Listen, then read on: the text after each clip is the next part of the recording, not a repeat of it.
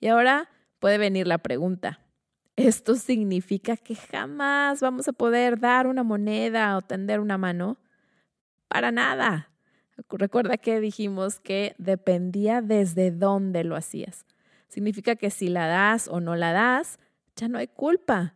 No pasa nada porque vas a permanecer en paz, porque el encuentro cumplió su objetivo, que despertaras, que vieras desde la igualdad y entraras en este círculo virtuoso en el que también tú estás sirviendo de espejo y de proyección para la otra persona.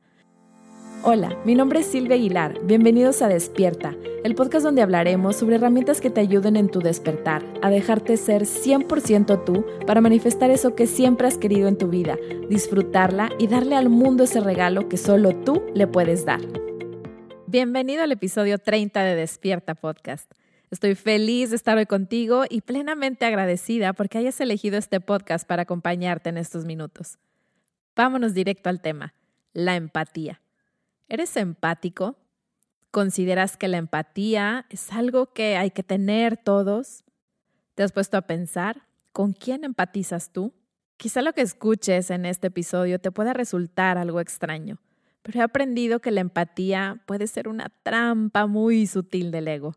¿Cómo, Silvia? ¿Pero qué me estás diciendo? ¿Que cuando tengo empatía es algo egoico? Sí y no. Todo depende. ¿De qué depende? ¿Desde dónde estés siendo empático? Imagínate que recibes en tu WhatsApp o un mensaje, una imagen de una amiga, de un amigo, en el que están juntando ropa para llevarla a alguna comunidad. Tú sin problema vas a tu closet, al de tus hijos, si es que tienes hijos, y encuentras ropa en muy buen estado que les pueden servir y se las llevas. De regreso pasas a la tienda de conveniencia cerca de tu casa y se te acerca una persona a pedirte dinero. Tomas unas monedas y se las das. Al día siguiente, de camino a algún lugar que vayas, en el semáforo se acerca una persona joven y te pide dinero. ¿Qué haces? Hay varias posibilidades, pero vamos a ver algunos escenarios. Uno es que sacas unas monedas y se las das. Otra es que decides, pues, que es una persona joven y que bien puede pedir trabajo y decides no dársela. La otra es que piensas, híjole, ya di la ropa, ya le di ayer a la persona de la tienda de conveniencia, la verdad es que no le puedo estar dando a todo mundo y decides no dársela. Y bueno, hay muchos más escenarios, pero vamos a hablar un poco de estos. Lo importante es lo que sucede dentro de ti, desde dónde sientes esa empatía das porque piensas, pobrecito, pobrecita, yo sí tengo y ellos no. Híjole, quizá brinque el ego en este momento, pero eso es separación. Pero ¿cómo? Sí, así es. Fue mi misma reacción cuando empecé a entender esto. Solamente existen dos formas desde donde podemos hacer las cosas. Una es desde el amor o desde el miedo y la culpa, la separación. El amor es unión, es colaboración, es sabernos uno. La separación es pensar en mejor o peor, bueno o malo, grande o chico, yo tengo más y para que el de enfrente tenga me tiene que quitar o viceversa. Además también puede llegar la culpa, esta es importante. Le das al primero, al segundo, pero al 999 Puede haber culpa de no poder darle a todos. Piensas en las personas primero de tu colonia, de tu ciudad, de tu país, de los demás países y puede llegar ese sentimiento de culpa con impotencia de la verdad es que no puedo darles a todos. Hago un paréntesis aquí. No estoy usando la palabra ayudar, porque bueno, desde ahí implícitamente es creer que tú sabes más que la otra persona o que tú lo harías mejor, o que esa persona no sabe, no puede, etc. De nuevo, estamos hablando de separación, de una relación especial, como decimos en un curso de milagros. También puedes ayudar desde el miedo, desde este punto de tener miedo a perder lo que tengas y tener la misma experiencia que la persona que tienes frente a ti. También el darles puede terminar en este punto de creerte buena persona por lo que acabas de hacer, porque cumpliste. Esto se vuelve también una relación especial, creerte por encima de la otra persona o viceversa. ¿Te fijas? Estamos como en un bucle, como en un túnel sin salida. ¿Por qué? Porque estos escenarios marcan que estamos actuando desde la separación, lejos de hacerlo desde la unión. Y viendo otro de los escenarios donde quizá pensaste que la persona pues bien podría buscarse un trabajo que hay ahí, juicio, de creer que tú harías las cosas de diferente manera o quizá en pensar que se lo va a gastar en alguna cosa que tú consideres que no es adecuado.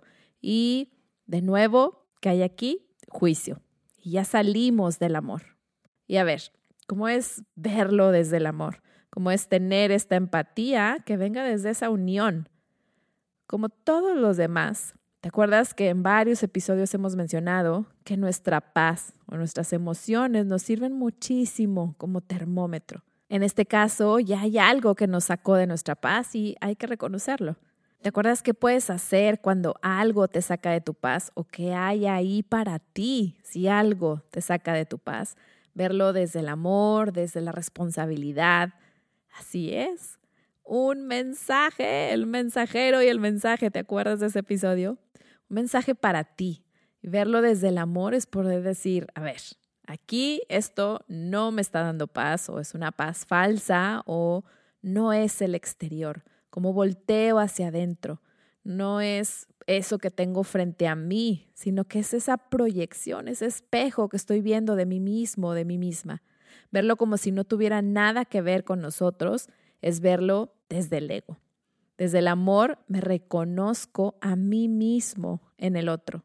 Si seguimos así, va a llegar un punto en que, ¿qué vas a hacer? voltear para otro lado, cambiar de ruta para no pasar por ahí no encontrarte más personas que te estén pidiendo una moneda. Se escucha absurdo, pero claro que pasa. Dime si no has escuchado alguna vez que alguien va de visita a otro país o a alguna zona y regresa diciendo sí le gustó, que quizá los paisajes estaban muy bonitos, pero que no volvería porque hay demasiada pobreza. Algún barrio en tu ciudad, quizá, algo así. Y sí pasa. Y es que nos hemos comprado la idea de que no tiene nada que ver con nosotros el que está frente a nosotros, esa persona que tenemos frente a nosotros, cuando en realidad es un espejo, una proyección de nosotros mismos. Y ahora es totalmente inconsciente que nos cueste trabajo voltear y verlo de esa manera, porque quizá duela, no va a estar padre, quizá haya eh, alguna emoción como tristeza, etcétera, etcétera. Es algo inconsciente.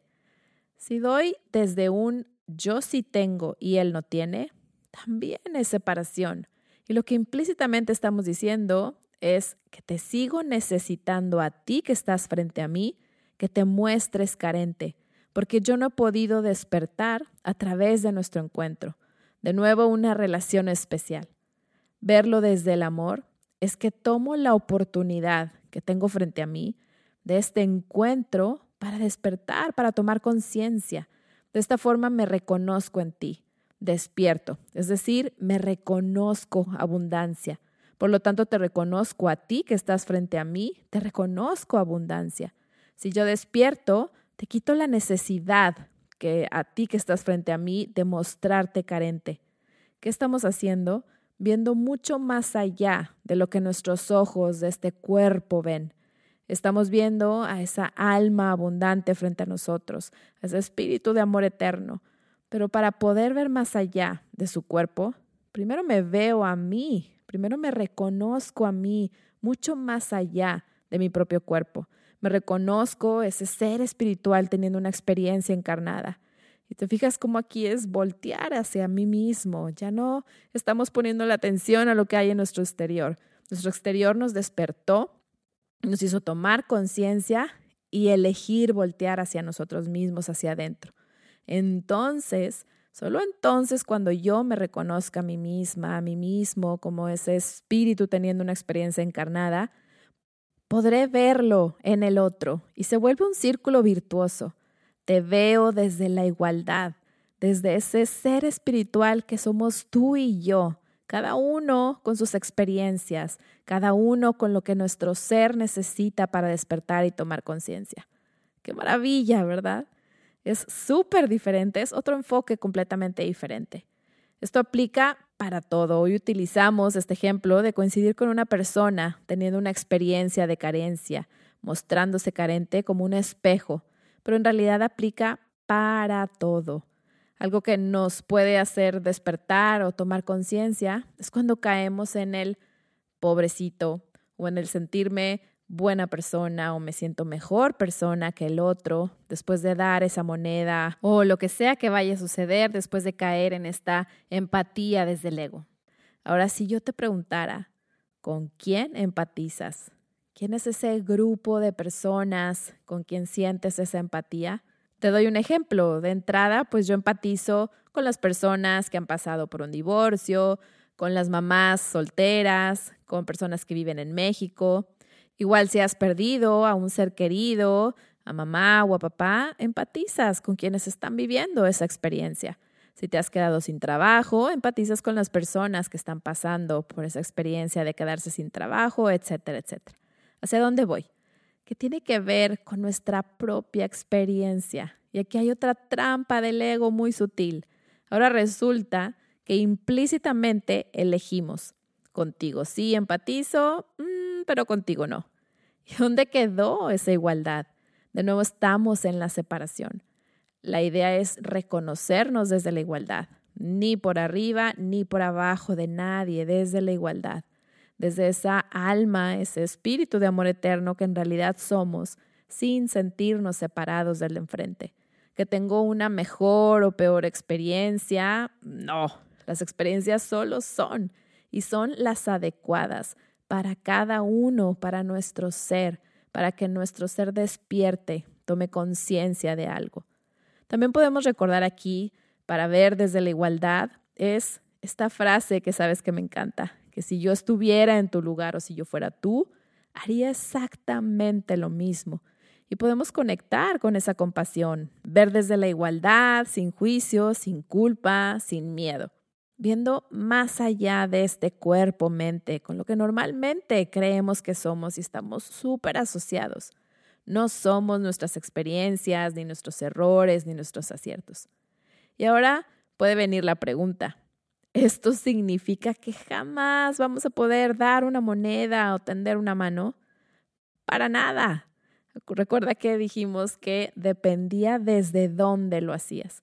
Significa que si la das o no la das, ya no hay culpa. No pasa nada porque vas a permanecer en paz, porque el encuentro cumplió su objetivo, que despertaras, que vieras desde la igualdad y entraras en este círculo virtuoso en el que también tú estás sirviendo de espejo y de proyección para la otra persona. Entonces, al reconocer al otro abundante, en este ejemplo que utilizamos el día de hoy, te reconoces tú también abundancia, y es donde empieza este círculo virtuoso. Lo reconoces, te reconoces. Si te reconoces, lo reconoces. y ahora, ¿cómo se vive esto?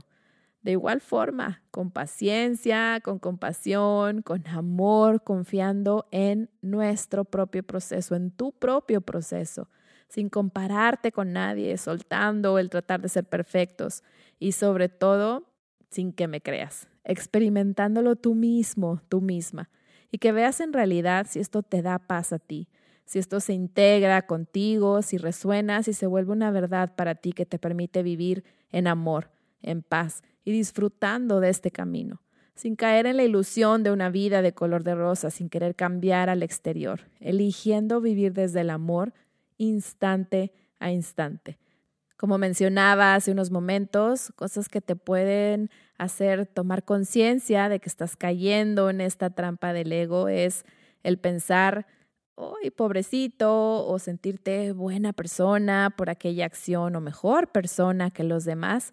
Es lo que te puede hacer caer en cuenta y poder elegir. Es una elección. Tú decides desde dónde lo quieres hacer.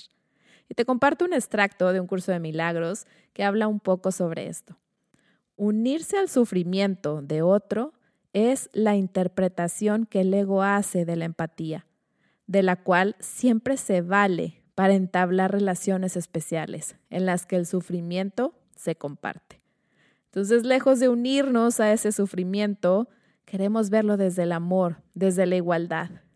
Y como también me gusta compartir a veces en los cursos es que si tú estás viviendo una experiencia o te estás eh, mostrando carente, ¿desde dónde te gustaría que yo me acercara a ti? ¿Desde comprarme tu idea de carencia o desde verte abundante? Y que eso va a hacer que también tú te sientas abundante y al mismo tiempo siendo espejos uno del otro, vernos desde la igualdad, sin comprarnos el sufrimiento de otros, sin vivirlo desde la separación. Y hasta aquí llegamos el día de hoy. Deseo de todo corazón servir de espejo, de proyección para tu despertar y gracias, gracias, gracias por estar aquí, por permitirme recordarme a mí misma de todo esto para poder elegirlo en mi propia vida. Te invito a seguir la conversación a través de los 28 días de gratitud y conectar más de cerca, compartiendo nuestro caminar de elegir vivir en conciencia, de despertar y sobre todo de vivir en plenitud, eligiéndonos, priorizando nuestra paz e ir juntos. Te dejo el enlace en la descripción del episodio y si has resonado con este tema, te invito a compartirlo con más personas que creas que quizá pueda ser un puente para su paz. Sienta el poder que sientes dentro de ti mismo, sabiendo que todo lo que necesitas está dentro de ti ahora para hacer tus sueños realidad. Comprométete a amar el proceso y saber que todo es posible cuando estás presente, hoy, aquí y ahora, sabiendo que tienes infinitas posibilidades siempre que elijas en este momento abrirte al amor y abrazar tu poder. Nos vemos en el próximo episodio de Despierta y te deseo un día pleno y lleno de gratitud.